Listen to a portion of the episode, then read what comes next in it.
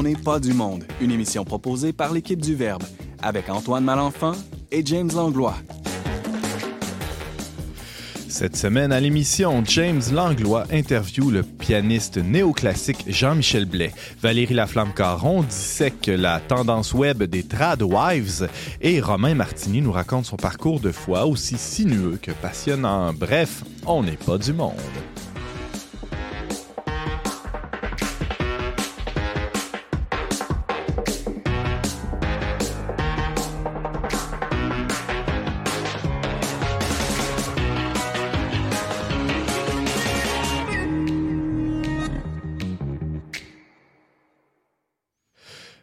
Tous, bienvenue à votre magazine Foi et Culture. Ici Antoine Malenfant en compagnie du très chic James Langlois. Salut James. Oui, toujours très chic, Antoine. T'es un chic type, toi. Oui, oui, c'est ça.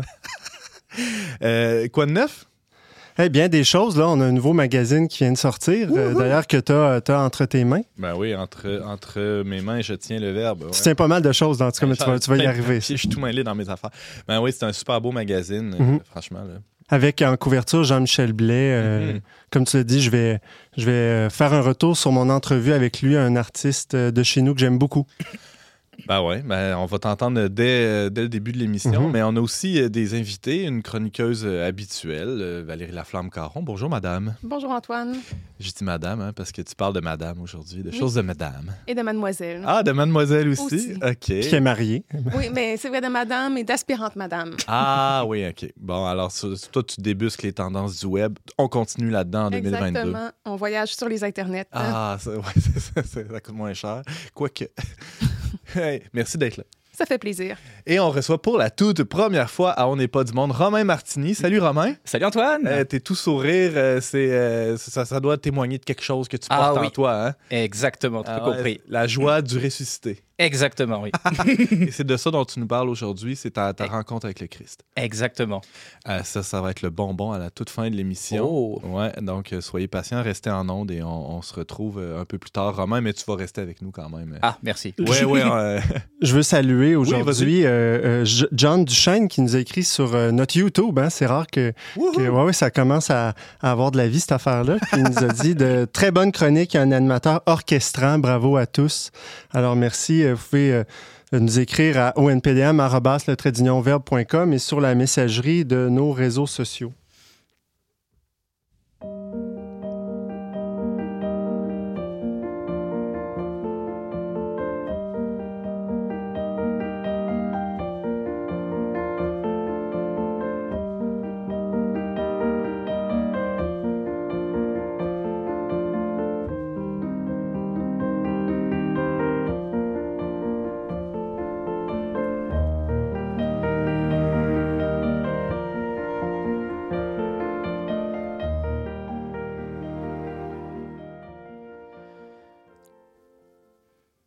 Salut James. Hey, salut Antoine. Qu'est-ce qu'on vient d'entendre? Alors, on vient d'entendre un extrait de la pièce Murmure de Jean-Michel Blais qui va paraître sur son prochain album le 4 février prochain. Donc, pour ceux qui ne le connaîtraient pas, Jean-Michel Blais, c'est un pianiste de chez nous qui, qui réside à Montréal, mais qui est natif de Nicolette. Il va en parler tantôt. On va avoir des extraits de l'entrevue que j'ai fait avec lui. Et puis, euh, donc, c'est son troisième album, hein, Jean-Michel Blais. Euh, on t'a parlé dans, dans l'introduction de, de pianiste néoclassique. C'est parce que néoclassique, qu'est-ce que ça veut dire? Aujourd'hui, c'est un courant de musique qui vient un peu de, en partie du minimalisme, là, qui est issu du, du courant minimaliste euh, contemporain, donc Philippe Glass, tout ça. Eric Mais- Satie aussi, une centaine Ouais, d'années on peut dire, on peut dire ça, mais c'est ça, c'est ça, c'est de- ce sont des, des, des, des compositeurs de piano qui euh, vont avoir des structures souvent comme on disait, très minimales, mais qui vont aussi incorporer des éléments, même des fois populaires. C'est ce que Jean-Michel Blais fait dans son euh, cet album-ci qui va paraître est beaucoup plus euh, Beaucoup, il fait un retour un peu plus, euh, je dirais, avec euh, de la musique d'orchestre. Là, il va y a un petit, euh, un petit ensemble euh, De euh, chambre, de avec lui, mais dans son album précédent, là, il y avait des, des- des- parfois des incursions électroniques. Ouais. Donc, sans plus tarder, là, je vais écouter un premier extrait de, Jean-Michel qui, moi, j'étais très content de, lui parler parce que, sérieux, son album, Dans ma main, m'a beaucoup marqué. Je lui disais ça à mon art parce que cet album-là a bercé euh, la, de mes premiers enfants. Puis là, donc, vous allez voir que lui aussi était bien content de, savoir euh, qu'est-ce qu'on a dit ensemble. C'est la première fois par, euh, tu sais, euh, je un magazine à, connotation plus, plus cat- catholique, religieuse. Puis je trouvais ça vraiment intéressant parce que quand mon, attaché de presse m'a envoyé ça, j'ai comme fait Êtes-vous courant tout le monde, genre, parce que c'est quand même it's something. Moi, genre, je suis hyper à l'aise avec ça. Venant de Nicolette, tu sais, j'ai grandi, j'ai été super religieux. J'ai fait la musique beaucoup pour, la, pour les messes, pour les jeunes, les mariages, tout. Tu sais, quand j'étais petit à la cathédrale de Nicolet, tu sais, j'ai failli genre, j'étais guitaristique pour la cathédrale. J'étais très, très impliqué auprès de la communauté. Puis bon, la vie m'a amené à dévier complètement, puis à revenir par l'autre côté, de certaine façon. Puis euh, j'ai étudié, je fais des études humanistes euh, qui ressemblent beaucoup à. Ça ressemble quand même beaucoup euh, à ce qui se faisait autrefois au, séminaire de. Sais, parce qu'il y a le troisième séminaire le plus important, ben, le troisième, je pense, historiquement, au Québec, après Montréal-Québec, c'était Nicolas. Fait il y a toutes les archives. Moi, quand j'étais plus jeune, j'allais dans les archives, j'essaie de comprendre. C'est comme si j'ai décidé de pas jeter le bébé avec l'eau du bain, je pense, par rapport à tout, au passé religieux euh, du Québec, puis tout d'essayer d'analyser ça. par les études humanistes, j'ai toujours été On a lu, on a lu euh, autant la Torah que plein d'extraits de l'Ancien du Nouveau Testament, puis de Saint Thomas d'Aquin, c'est des choses euh, qui m'ont vraiment marqué parce que c'est de voir la profondeur de cette pensée-là. Comment on peut l'appliquer, la séculariser à la limite pour les gens qui seraient comme. je te dis, j'ai tellement lu sur Dieu, la première année de mes études, que un j'ai dit, il je me, faut que je me trouve ma définition du mot Dieu.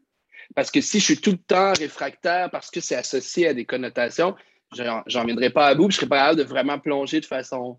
Parce que c'est un anachronisme, en fait, d'essayer de relire le passé avec nos yeux, de, mettons, dater, euh, révolutionner d'aujourd'hui.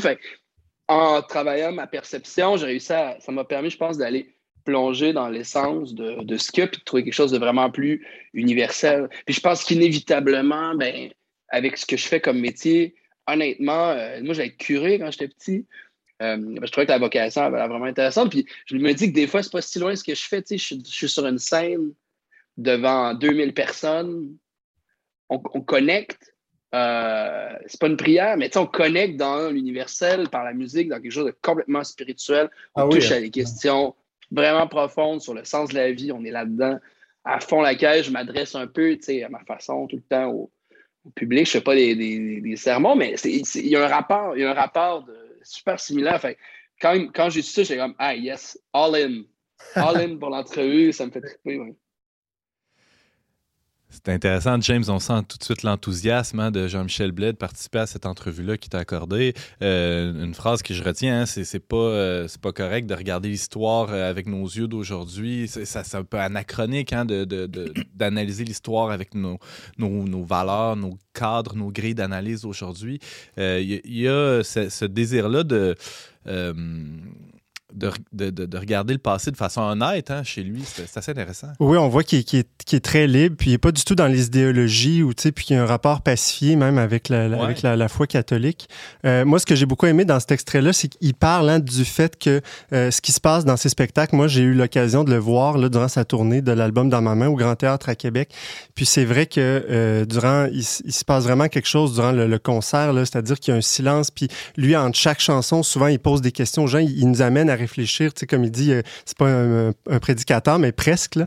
puis euh, non, sincèrement. Puis c'est quelqu'un de très relationnel. Il me dit aussi que souvent, il passe beaucoup plus de temps après les spectacles à rencontrer les gens de personne à personne que plus longtemps. La durée du spectacle. Oui, lui-même, exact. Ah, ouais. Puis vous allez voir, euh, dans le prochain extrait, il parle beaucoup justement de l'importance des relations avec les autres. Là, avant notre entrevue, il y a quelques semaines avant, il avait vécu un décès d'un ami. Je, vous laisse l'écouter.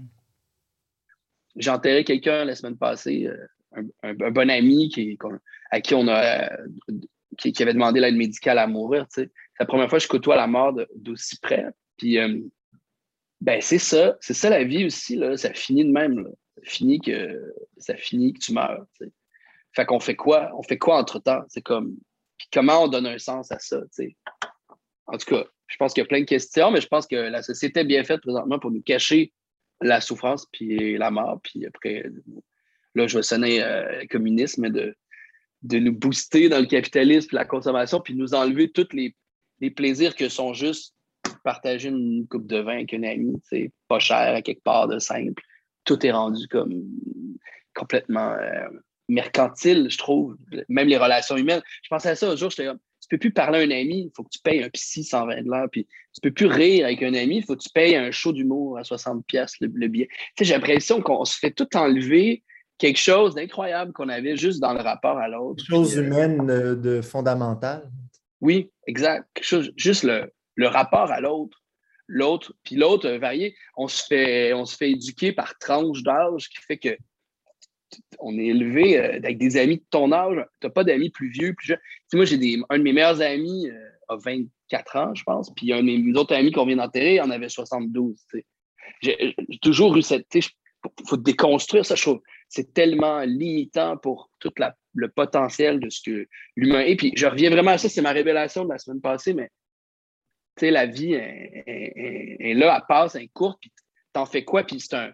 C'est peut-être. euh, Sartre disait qu'on est condamné à être libre, puis je comprends son point daté, tu sais, mais j'ai l'impression qu'effectivement, aujourd'hui, euh, il y a tellement de possibilités que ça devient une pression de choisir la bonne vocation, ce que tu veux faire de ta vie. C'est une chance aussi, tu sais, puis euh, je pense que c'est- c'est c'est comme ça qu'on on essaie de bâtir euh, un sens à notre vie. Hey, je suis. Wouh! Hein, je suis déjà parti loin, je m'excuse.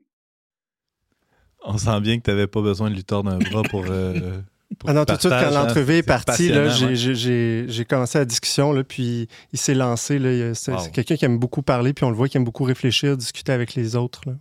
C'est assez profond aussi, hein, ce qu'il dit sur justement le sens de la vie. On, est facilement diverti, étourdi par, euh, par tout ce tourbillon. Puis euh, euh, prendre le temps de s'arrêter, de, se questionner aussi sur nos relations autour de nous, c'est quelque chose qui, ressort de l'entrevue. Oui, puis parlant de, de, de, s'arrêter, lui, son dernier album qui va paraître le, le 4 février, le Obad, lui s'est retrouvé à Montréal, il avait été évincé de son studio, tout ça, sa relation amoureuse terminait, plus de tournée, puis il s'attendait à ce que ça soit vraiment une période difficile, mais pour lui, ça a été un moment de renaissance, puis d'ailleurs, tout, tout son album Obad, c'est comme euh, le- le- le- la définition, c'est un peu des, des chants à l'aurore, donc au lever du soleil. À l'aube. À l'aube, c'est ça. Mm. Donc, euh, lui, c'est. Puis, je lui ai posé la question. euh, on parlait de sens à la vie, mais toi, c'est quoi le sens de ta vie?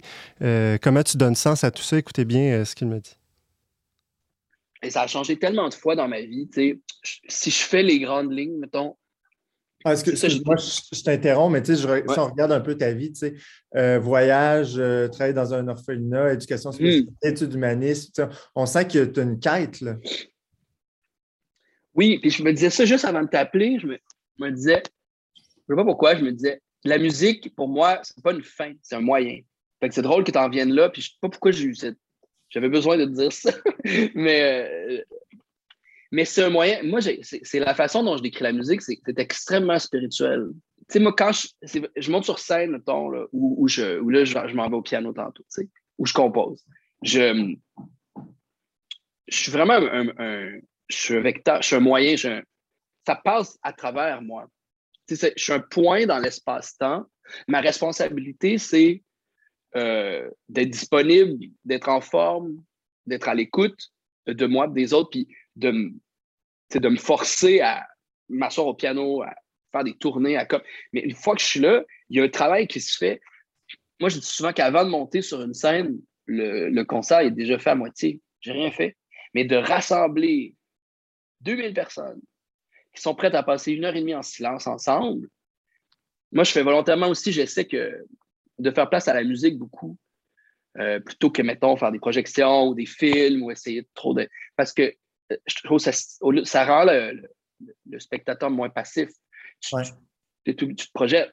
Puis là, tu vois ta vie défiler, tu penses à tes trucs, tu vis des émotions, tu ris, tu pleures, tu es touché, tu sais. Puis ça, moi, je fais rien. Moi, je fais juste faire mon petit truc en avant. Puis, puis ça comme. J'ai vraiment l'impression. Tu sais, quand je compose, là, souvent, je le dis de même, j'ai j'ai l'impression de. J'ai plus l'impression d'être euh, un sculpteur, tu sais, qui révèle ce qui se cachait déjà dans une pierre, ou, un, ou un- je sais pas, un, archéologue, qui, qui trouve des bouts. Je fais comme, ah, tu sais, à la pièce, quand je sens qu'elle est finie, je suis comme, ah, voilà. Elle m'appartient plus. Je l'ai révélée au monde, mais. Puis je dis pas ça, euh, je dis pas ça par prétention, mais pour moi, au contraire, c'est vraiment très, très modeste la façon dont je conçois mon travail, ma, passion, ma job, ma vocation. C'est vraiment de... Un moment il faut que ça sorte. Puis c'est rendu tellement clair aujourd'hui, tu sais, comme là, Jacques qui est décédé, c'est sûr que je vais composer une pièce par rapport à ça. Puis pas parce qu'il faut, mais c'est inévitable. C'est tellement intense ce que j'ai vécu que ça va être sublimé. Puis dans la pièce, il va y avoir c'est, euh, on est loin de l'art pour l'art, hein, toute cette, euh, cette mouvance-là qui, qui, déifiait presque l'art. Lui, il voit son, son travail, comme il l'a dit, comme, comme un moyen. Oui, puis ça fait écho euh, beaucoup à l'entrevue que j'ai fait aussi avec Jonathan Pajot dans le numéro de la Genèse, où lui-même, qui est un sculpteur iconographe, dit que lui, le fait de, de mettre de l'avant un peu ses propres sentiments, ou, il se voit lui aussi comme un médiateur. Donc, je pense qu'il y a quelque chose de très on va, classique ou traditionnel dans cette manière, dans cette manière de vivre euh, sa, sa vie d'artiste ou sa, de, de, concevoir, euh, c'est ça son rôle dans l'art. Puis euh, non, moi, ça, je trouve que c'est très parlant dans la société d'aujourd'hui. Puis lui, c'est ça qu'il dit. Tu sais, comme je le disais je, je, dans, avant, au début de cette question-là, lui, il a voulu être éducateur spécialisé, tout ça, il a fait des études humanistes, il s'est comme un peu cherché. Mais puis aujourd'hui, lui, la musique, il voit pas ça comme, ça se peut qu'il fasse d'autres choses à un moment donné. Puis pour mm -hmm. lui, c'est un, vraiment un moyen. James, euh, tu euh, rencontrais Jean-Michel Blais, pian pianiste néoclassique. On peut lire ton entrevue dans le tout nouveau euh, magazine Le Verbe qui vient de paraître, le numéro de janvier-février. Euh, tu, a plein d'autres extraits que j'ai pas mis, ouais, qu'on n'a pas entendu aujourd'hui. On va pouvoir en, en découvrir mmh. davantage. On peut lire ça sur le web aussi, sur mmh. le trait d'union verbe. Com. Merci beaucoup, James, de nous avoir présenté cet artiste. Peut-être qu'il y, y, a des auditeurs qui ne le connaissaient pas encore. Allez écouter ça. Et on va en entendre un autre extrait. Oui, euh, pa là, qui va être apparaître aussi sur son album le 4 février, sur son album Obad. Merci, James. À bientôt.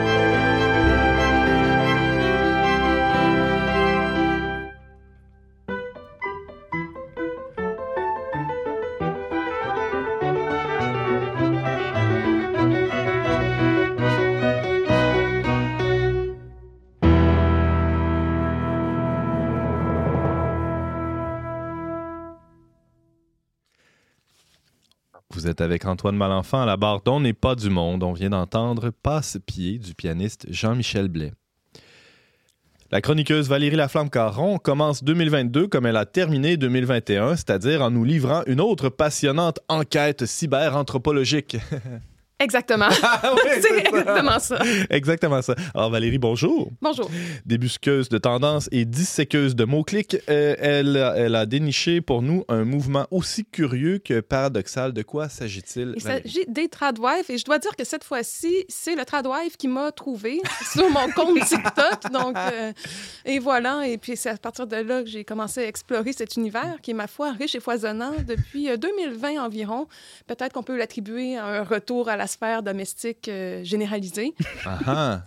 Mais là, c'est intéressant parce que euh, si les algorithmes t'ont trouvé, c'est que tu réponds nécessairement un peu à certains critères. Euh, tu vas nous définir c'est quoi là, une tradwife. Tu réponds à certains de ces critères-là qui définissent une tradwife. Et donc, ta critique va être, euh, j'imagine, j'imagine, assez nuancée. Là. Oui et non. C'est un peu comme la van life euh, dont j'ai parlé l'an dernier. J'ai déjà fait des voyages en van, mais il faut distinguer euh, le quotidien, la réalité matérielle, là, le, le truc du mot-clic et de la sous-culture Internet là, qui l'englobe. Ah.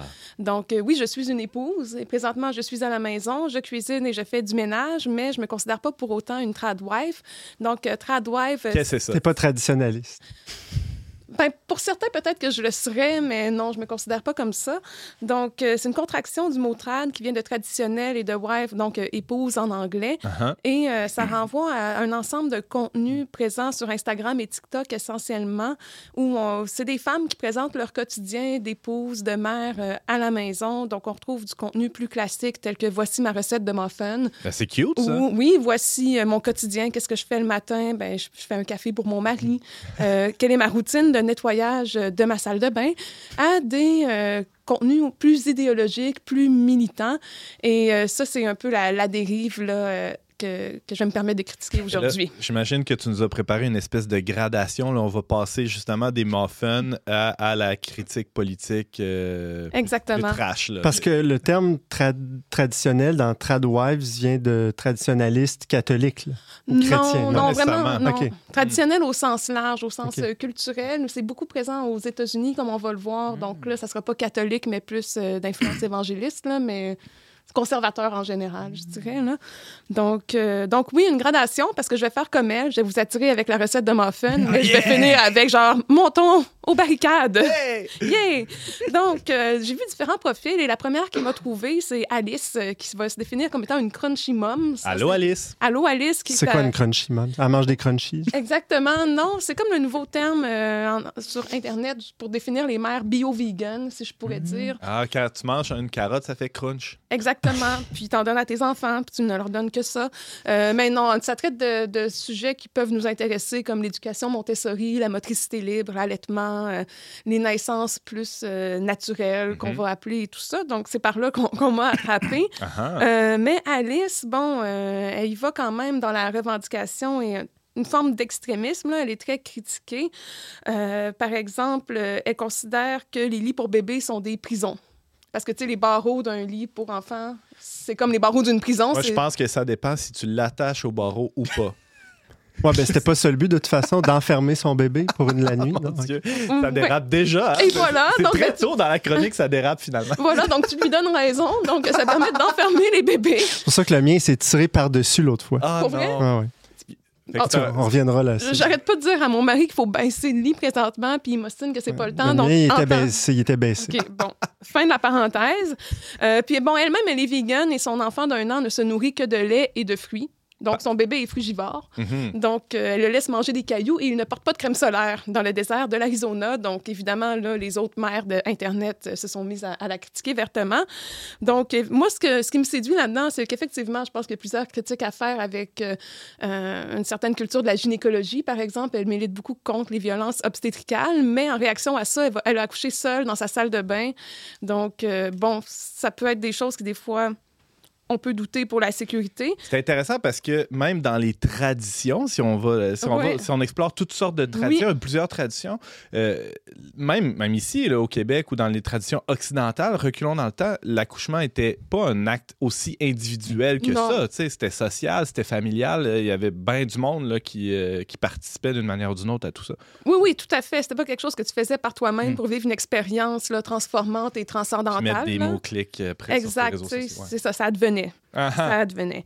Donc, euh, finalement, moi, je pense qu'il y a une limite à cet appel de la nature-là Ouais. et à l'éducation bienveillante. Comme Alice, par exemple, si son enfant se réveille au milieu de la nuit, elle essaye pas de le rendormir. Elle fait une vidéo TikTok avec lui où elle montre comment qu'elle joue puis qu'elle est bienveillante parce qu'elle ne le coerce pas à retourner dormir dans son lit. Mais non, elle Dans accepte. son lit prison? Non, non, il est sur le, OK, il y a le un lit. plancher. ouais, ouais, c'est ça. un lit Montessori.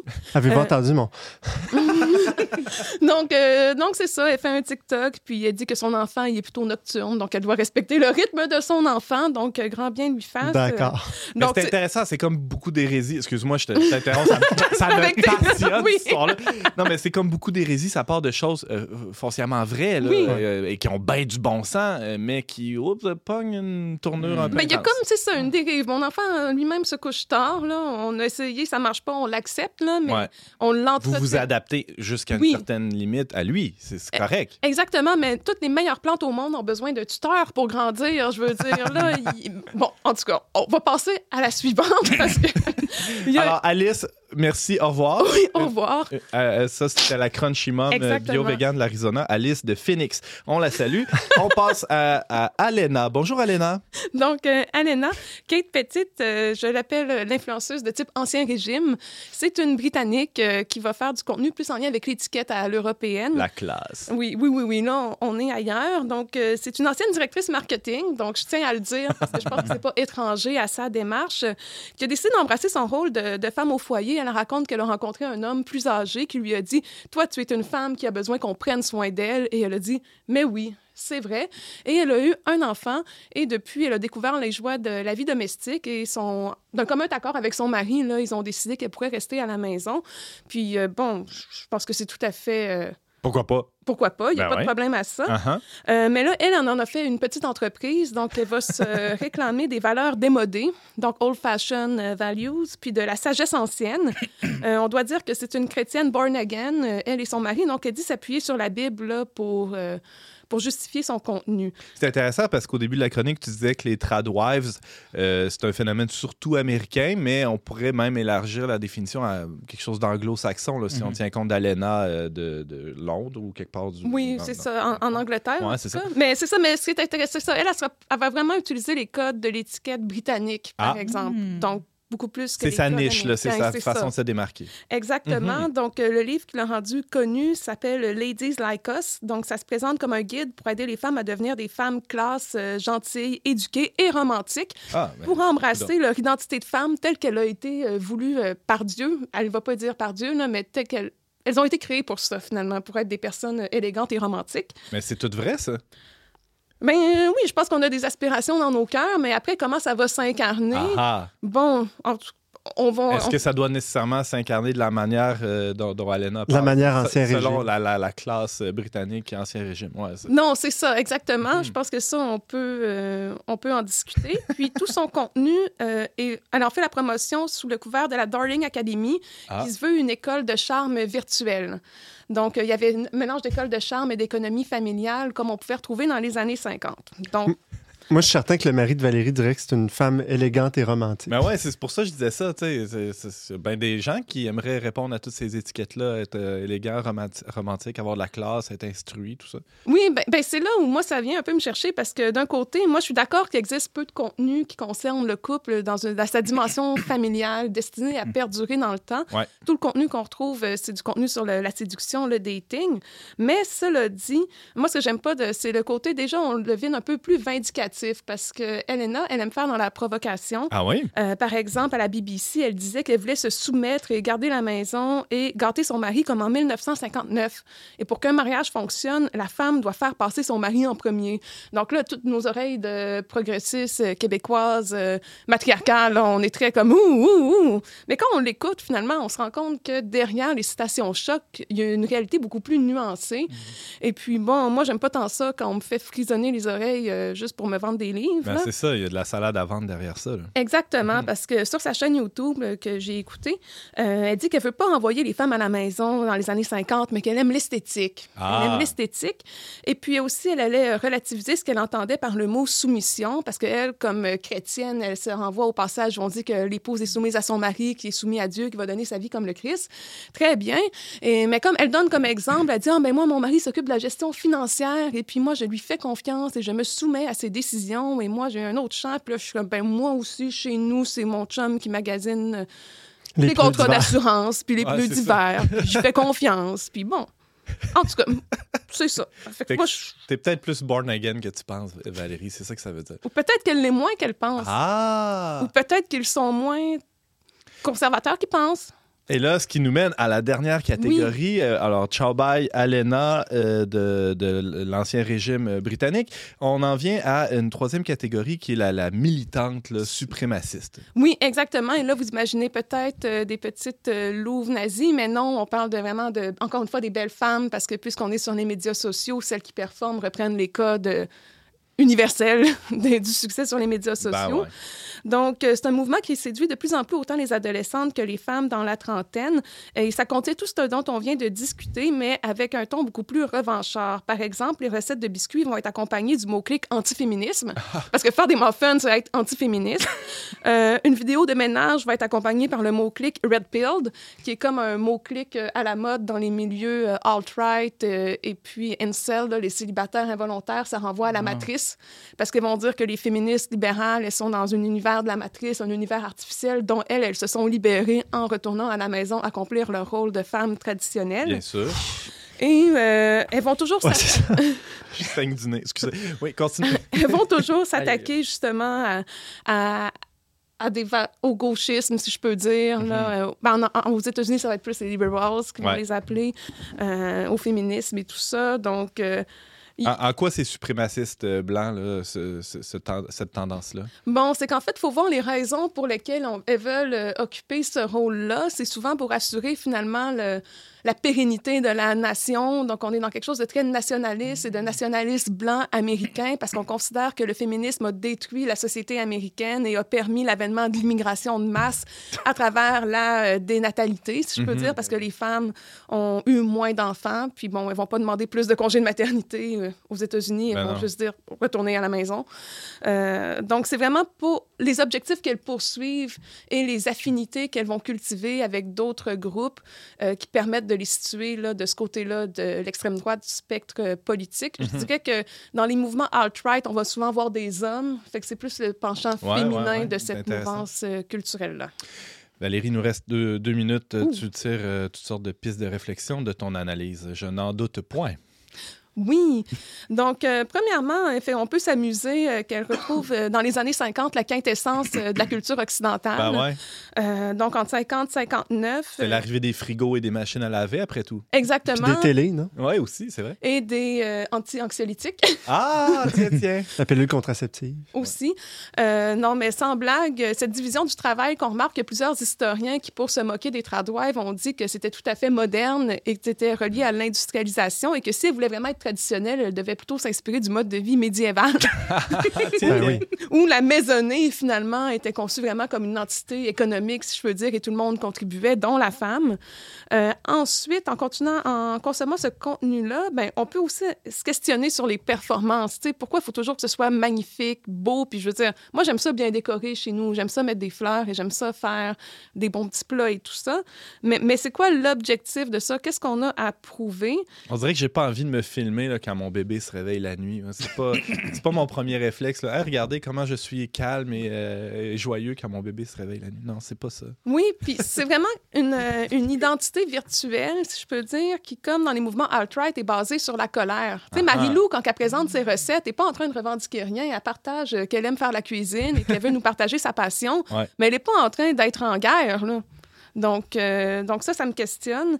Et euh, pour terminer, euh, ben, je pense qu'en fin de compte, on est dans des sociétés, on est très éduqués à des rapports beaucoup plus égalitaires. Puis je pense que même, même dans certains milieux, même dans les milieux catholiques, même ici, c'est déjà arrivé, on va brandir là, le- la soumission de la femme parce que nous, on est différents. Et puis, euh, Ouais, Mais- il, y a eu, il y a eu plein de chroniques là-dessus. euh, oui. Non, non, mais je veux Oh, dire, on, on va en parler, mais souvent, quand on regarde concrètement parlant, c'est pas aussi euh, caricatural là, Ben que, que ce qu'on peut retrouver. Puis, puis souvent, c'est finalement un abandon ou une recherche d'abandon du pouvoir au sein du couple et puis de confiance et Mm. de lâcher prise euh, réciproque. Là. Mais bon, ça, c'est un autre sujet. Mais Mhm. euh, voilà. Hey, merci Valérie pour ce tour d'horizon de la tendance euh, ou du mouvement. on ne sait pas trop comment l'appeler, mouvement des tradwives, Ouais. euh, surtout présent sur les réseaux sociaux Instagram et TikTok. Allez euh, faire un tour là-dessus là, avec le mot-clic tradwife ou tradwives au pluriel. Pour ceux que ça intéresse, ben, pour les autres, ben, vous aurez eu la chronique de Valérie. Sachez que ça existe. Sachez que ça existe. Merci Valérie. Merci. J'écris des chansons, je ne sais pas parler. Impossible de finir ce que j'ai commencé, Si c'est fait pour arriver, ça va marcher. C'est peut-être différent si j'ai dit cette phrase un million de fois. Son visage en mes pensées, de visage pour méchant. J'ai les idées qui se cachent dans le noir. Tu es sage comme des yeux d'ange. Je les yeux dans, je sais le danger. Ça fait mal comme le diable. Mais je baigne dans les flammes. Et ça fait trois bateaux, bateaux qui prennent l'eau. Chaque fois j'ai l'impression d'un déjà vu. Comme un pansement sur la peau. Oh oh, c'est bon, mais ça ne fait que cacher les blessures. Trois bateaux, bateaux qui prennent l'eau. Chaque fois j'ai l'impression d'un déjà vu. On flot comme un pansement sur sa peau. Oh oh, c'est bon, mais ça ne fait que cacher nos blessures.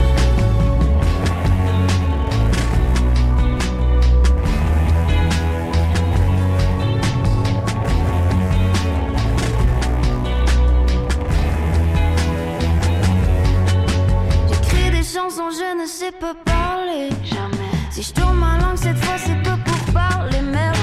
Tu deviens pas, j'apprends ton temps pour penser. C'est peut-être différent si pour moi, il m'en reste moins devant. Son visage dans mes pensées, d'autres visages pour me. J'ai les idées qui se cachent dans le noir.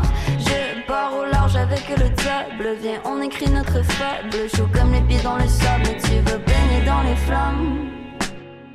Et ça fait trois bateaux, bateaux qui prennent l'eau.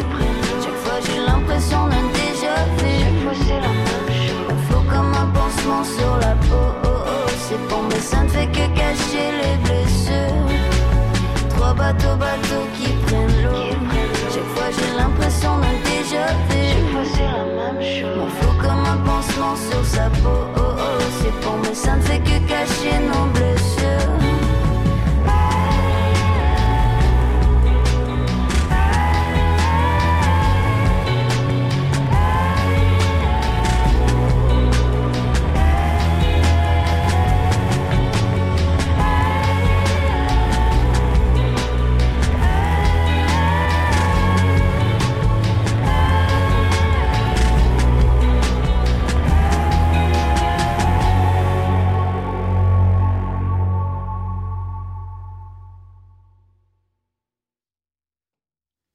C'est toujours Antoine Malenfant au micro dont n'est pas du monde. C'était la pièce Bateau de Marilyn Léonard. Ça dure et ça perdure depuis longtemps déjà, les scandales d'Église et les raisons de ne pas croire ont bonne presse. Il est même devenu bon ton de faire état de son apostasie publiquement. Alors, qu'est-ce qui peut bien pousser un jeune adulte à demander d'intégrer l'Église catholique romaine? Romain Martini a récemment fait ce passage et il est avec nous aujourd'hui pour témoigner de son parcours de foi. Salut Romain! Salut Antoine, salut tout le monde. Salut. Salut. Euh, contrairement à bien des gens de notre âge qui ont reçu le baptême bébé euh, et qui se sont ensuite éloignés de l'Église, toi, tu as un peu fait le, le chemin inverse. hein? Ouais, c'est pas mal ça parce que euh, quand je suis né, ben, pareil pour mon frère, mes parents qui, étaient, qui ne sont toujours pas euh, croyants, je prie souvent pour ça, euh, ont décidé de ne pas nous baptiser, même par tradition, parce qu'ils voulaient qu'on fasse le libre choix de croire ou de ne pas croire dans quelque religion que ce soit, une fois qu'on serait rendu genre adolescent, adulte. Et je les remercierai jamais assez pour ça, parce que du coup, mon baptême que j'ai euh, reçu beaucoup plus tard, je l'ai vraiment euh, demandé tout à fait euh, librement. Donc pendant toute mon enfance, mon adolescence, donc vous entendez à mon accent que je ne viens pas des îles de la Madeleine, même si j'ai enseigné, parce que je suis enseignant en, en chimie euh, au cégep, puis mon premier contrat était aux îles de la Madeleine, mais je ne viens pas de là-bas, je viens de France. Donc, moi, j'ai pas tant entendu parler de Jésus quand j'étais enfant, adolescent, à part un petit peu euh, à l'école, mais souvent avec l'école laïque républicaine euh, française, on voit seulement le point de vue historique. Je me souviens de, cette fois, euh, de certains enseignants qui, disaient bah, la religion, ça a été inventé pour les hommes qui avaient comme peur de la mort ou comme instrument d'oppression sociale. Fait que j'étais la religion comme qui était très imbriquée avec le pouvoir, notamment sous l'ancien régime euh, en France. Donc moi qui étais très imbibé des, de l'esprit républicain, de la Révolution euh, française et tout ça. Laïque au sens français aussi. Exactement.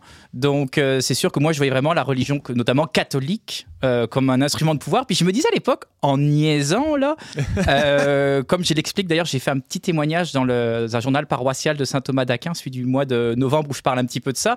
Je me disais, bon, si un jour, c'était pas du tout dans mes plans à l'époque, je me dis, mais si un jour je deviens chrétien, je deviens protestant. Parce que j'ai toujours Ah. pris le parti pris des protestants, ces pauvres protestants en France qui avaient été opprimés par les catholiques, la Saint-Barthélemy, tout ça. Donc, ok, je pense pas devenir chrétien, mais si ça arrive un jour, protestant, mais jamais catholique. Jamais, jamais, jamais. Alors, si t'es vraiment mal pris, euh, puis tu dois absolument devenir chrétien, tu, ça, va, ça va passer par, euh, par les protestants et finalement, c'est ce qui est arrivé. Exactement, parce que les premiers qui m'ont parlé sérieusement de Jésus, c'est des protestants euh, allemands. C'est quand j'avais 16 ans et que je faisais un échange de longue durée de trois mois et demi en Allemagne que je me suis retrouvé dans une famille chrétienne. Et bien qu'ayant beaucoup parlé avec mon correspondant avant, il ne m'avait jamais parlé de sa foi. Lui, pourtant, qui, était chrétien tout à fait convaincu.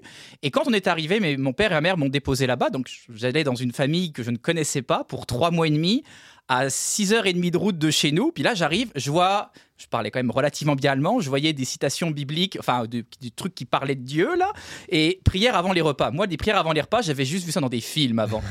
et là, je me dis, mais qu'est-ce que je fais là? Mais ok, bah, je croyais pas en Dieu, mais j'ai fait un genre d'acte de foi. Ok, bon, on va arrêter. J'allais On pas va faire demi-tour. si, ouais.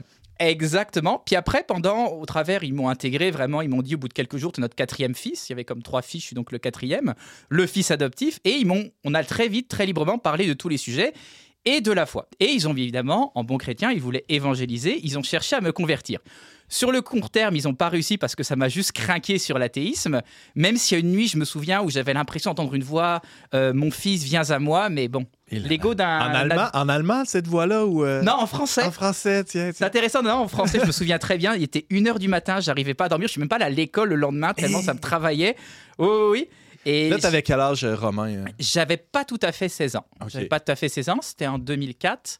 Puis je pense que c'est vraiment le Seigneur qui m'appelait, mais j'étais comme. Je pense qu'il y avait une partie de moi qui croyait pas en Dieu, mais une autre partie qui savait quelque part que Dieu était là, mais qui était pas prêt à l'accepter parce que ça impliquait trop de changements. Hmm. Puis je pense que le principal euh, obstacle, puis c'est pour tout le monde pareil, c'était l'orgueil. Puis l'orgueil d'un gars qui va avoir 16 ans, C'est pas quelque, c'est quelque chose. Fait que j'ai complètement rejeté Dieu. Je suis devenu un athée ultra convaincu, anticlérical. J'avais un ami catholique qui est toujours ami avec moi, euh, Jérôme, avec qui on avait de très belles discussions. Mais lui, il m'accueillait toujours dans la paix, dans la joie, etc.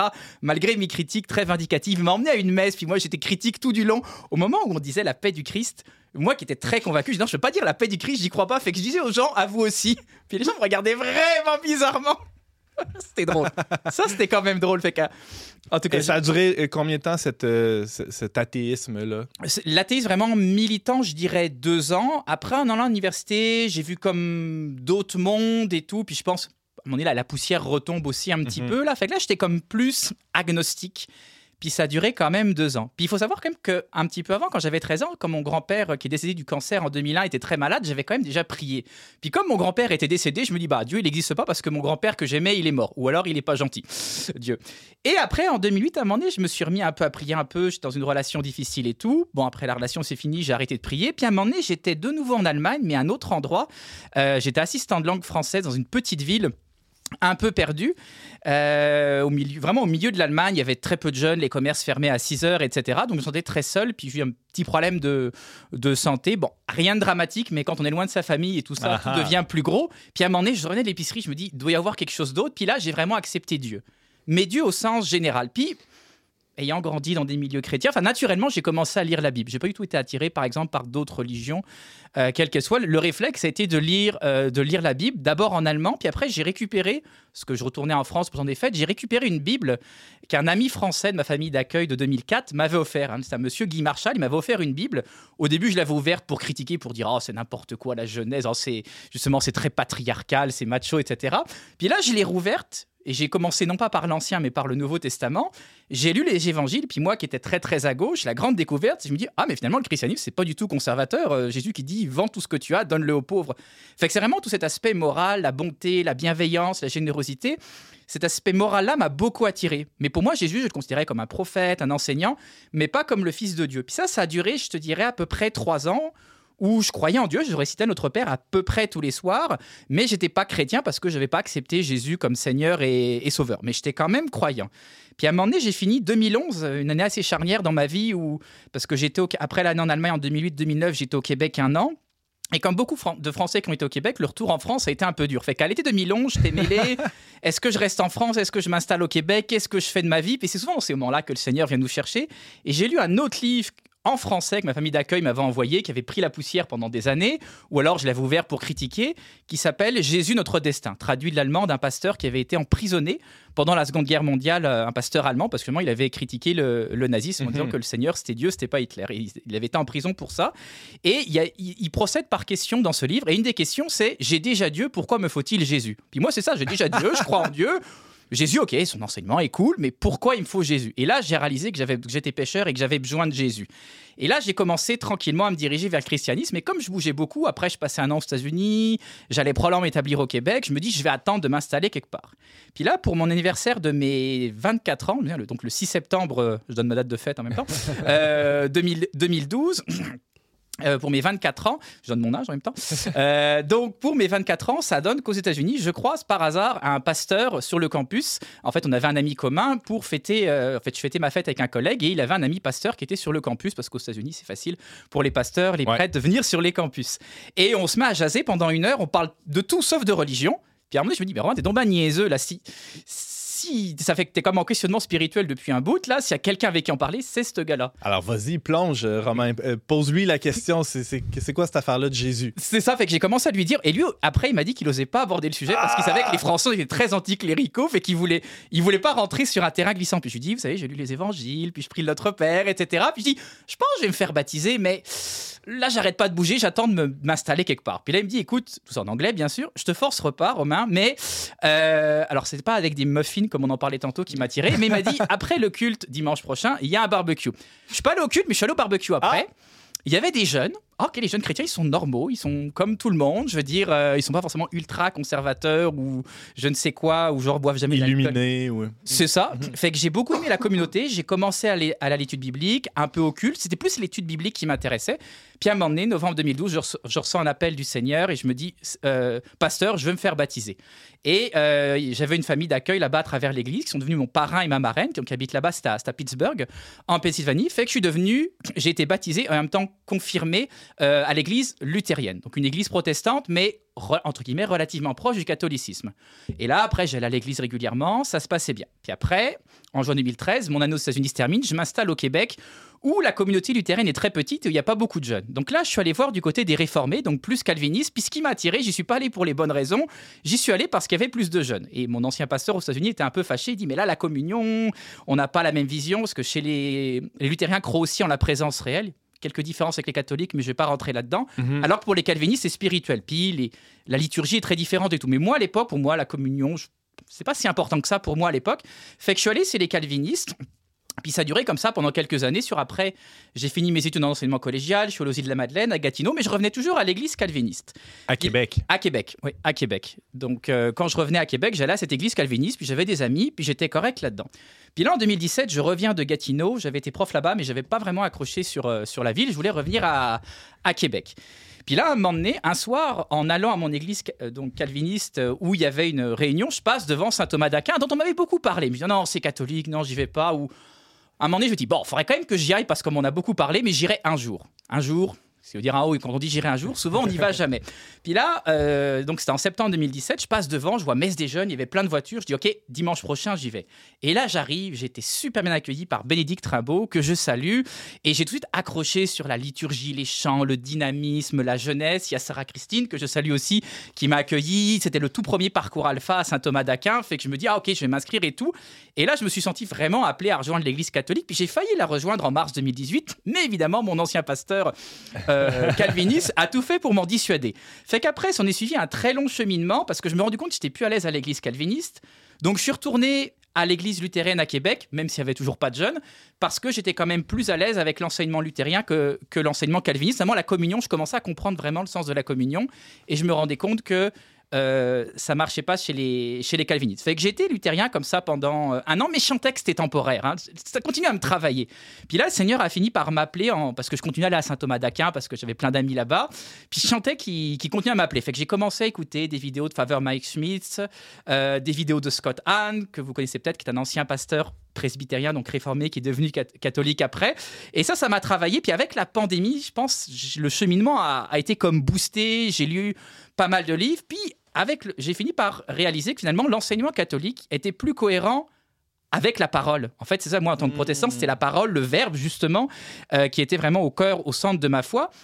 Et en lisant la Bible, je me rendais compte qu'il y avait plein de passages où on parlait des œuvres. Puis quand j'étais protestant, on dit c'est bizarre, on dit juste la foi seule, mais il parle souvent d'œuvres, Jésus, ou même les, les lettres de Saint Paul. Mais j'ai laissé ça de côté. Puis après, je me rends compte, ok, finalement, c'est la foi catholique qui est la plus cohérente, parce qu'une foi sans œuvre, dans l'épître de Jacques, c'est une mhm. foi qui est comme morte. Puis chanter aussi un appel au-delà du côté, il y avait un cheminement intellectuel, mais parce qu'on peut toujours creuser des points, les, points de blocage, la Vierge Marie, les saints, l'infaillibilité du pape tombaient les uns après les autres, mais il restait toujours quelque chose à creuser. Puis à un moment donné, j'en parlais euh, avec Père Martin, il dit, il faut, faire un acte de foi. Puis Alex Dutil, qui est un très bon ami que je salue aussi, qui est très calé en théologie, me dit aussi, à un moment donné, on peut creuser à l'infini. Donc le fameux euh, je crois afin, je comprends afin de croire au lieu de je crois afin de comprendre. Fait qu'à un moment donné, donc c'était en, octobre dernier, j'ai fait un acte de foi, puis je me dis, ok, je pense vraiment que le Seigneur m'appelle à rejoindre l'Église catholique.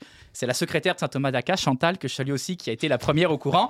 ok, Seigneur, je suis prêt à intégrer ton Église. Puis là, ça a été très vite. Donc première communion le 31 octobre, confirmation le 21 novembre donc de l'an dernier. Parce que le baptême euh, chez les protestants avait été reconnu. Euh, oui, c'est ça. pas besoin de te faire baptiser de nouveau. Non, c'est ça. Le baptême était reconnu parce que j'avais été euh, baptisé au nom du Père, du Fils, du Saint-Esprit par, mhm. par aspersion, donc il n'y avait pas de problème. Et une fois que j'ai pris, hein, comme disait Père Kevin, souvent c'est après avoir pris une décision que la paix arrive et qu'on sait si c'est la belle, bonne décision. Et après avoir pris la décision, j'ai ressenti la paix, la joie, l'amour, la liberté, que ce soit après l'avoir annoncé, évidemment encore plus après la première communion, puis depuis la confirmation, c'est comme grâce sur base des, des éclaircissements, etc. Fait que ça, ça n'arrête pas. Et malgré la pandémie, là, le fait qu'on est confiné, couvre-feu et tout, je, ressens la, la grâce de Dieu, la joie, l'espoir, alors que tout en ce moment nous invite un peu au désespoir. Bien sûr, euh, la confirmation, c'était cet automne, si je me trompe Oui, c'est ça, c'était le 21 novembre à Saint-Thomas d'Aquin pour le, pour le Christ Roi. Puis euh, je me souviens, bah, mon, mon, je, je, salue mon parrain de confirmation, Vincent Breton, qui est un de mes colocataires. Il était à côté de moi, puis je tremblais, je sentais vraiment l'Esprit Saint qui faisait, ah, j'en tremble encore maintenant, rien que d'en parler, qui œuvrait à travers moi. C'était ah, vraiment très, très émouvant. Vraiment, il se se passait quelque chose. Là. Il se passait quelque chose en dedans de moi. Romain Martini, c'était décoiffant. Euh, quelle, quelle, histoire. Évidemment, on n'a que les grandes lignes, mais on voit bien que le, Seigneur t'attendait au détour et, euh, ce n'est que, le commencement, mm. semble-t-il. Euh, merci infiniment de nous avoir partagé ce, ce parcours de foi qui est le tien.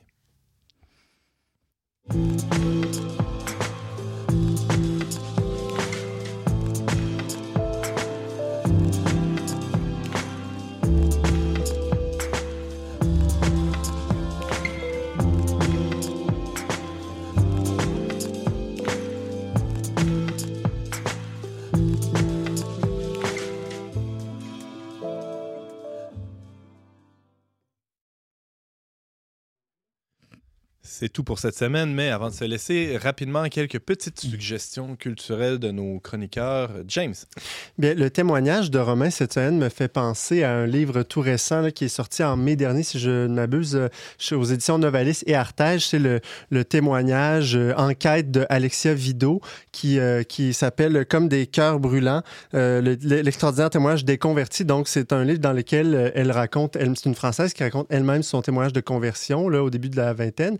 Et puis, euh, il y a toute une autre partie du livre où elle, euh, trace un peu aussi des, échos de, récits de conversion dans différents euh, personnages catholiques plus connus.